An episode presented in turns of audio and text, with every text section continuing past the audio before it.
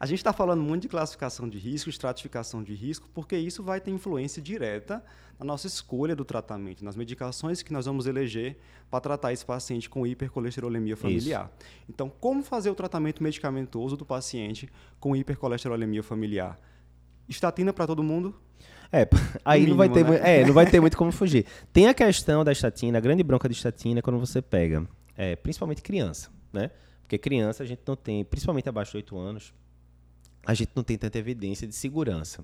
Outro grupo seria gestantes, onde a estatina até hoje é considerada proscrita, mas a gente botou um post sobre isso, inclusive, que o FDA está para mudar isso justamente para esse tipo de situação. Você pega uma gestante muito alto risco, já usa estatina há um tempão, porque tem HF, por exemplo, tal. Você poderia considerar continuar a estatina, mas atenção, isso o FDA disse que vai mudar, não mudou ainda até o, o dia da gravação desse podcast. Só dando spoilers aí de coisas que devem vir no futuro. Então, assim, muda o estilo de vida sempre, mas assim, com esse nível de LDL não vai dar para brincar muito, você vai ter que começar com estatina com frequência. Aí, que estatina? Ah, se vai estatina 20mg, não. O ideal seria estatina de alta potência, que seria Rosuva 20 ou 40, Tova 40, 80. Com frequência, você vai ter que ir para o próximo estágio, que é associar a ezetimiba de 10. Ah, por que ezetimiba? Porque não pula logo para coisas mais agressivas, tipo inibidor de PCSK9.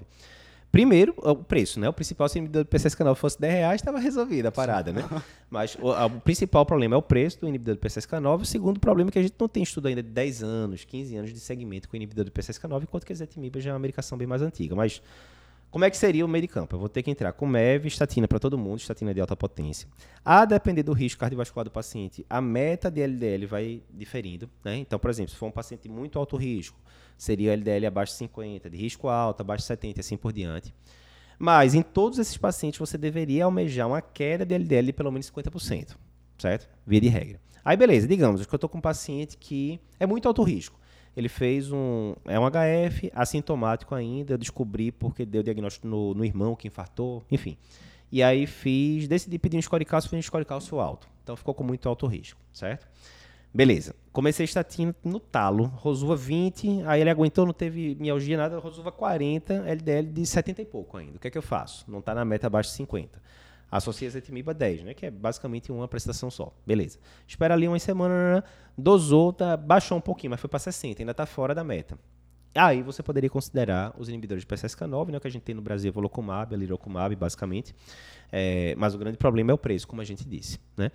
Então, associou esses três aí, aí geralmente o inibidor do PCSK9 dá uma pancada danada, né? Aí realmente, e a gente já tem estudo, inclusive, Dr. Raul, que é Dr. Raul Santos, que é que foi um preceptor lá no INCOL, que publica muito, tem um artigo do New England de um ou dois anos atrás que foi, ele entrou como autor que é justamente o uso de inibidor PCSK9 em é, crianças, crianças barra adolescentes. Um abraço para o Dr. Raul, sempre tira minhas dúvidas que eu não mando por e-mail de, de dislipidemia.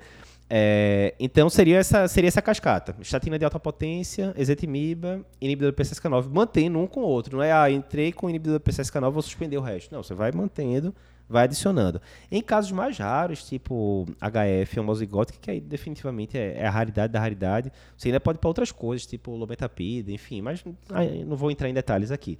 Mas seria basicamente essa sequência que você seguiria, e isso vai ficar o resto da vida do paciente, né? A Sim. princípio. Ah, esse paciente tiver feito colateral com estatina, putz, aí é danado, porque o paciente precisa de mais de estatina, né? Mas aí tem as coisas que a gente já discutiu em outros podcasts também, o que é que eu faço, intolerância de estatina e tal, enfim. É interessante que a diretriz coloca aí num cenário que eu acho bem teórico, assim, uhum. que é uhum. paciente que está com estatina dose alta, uhum.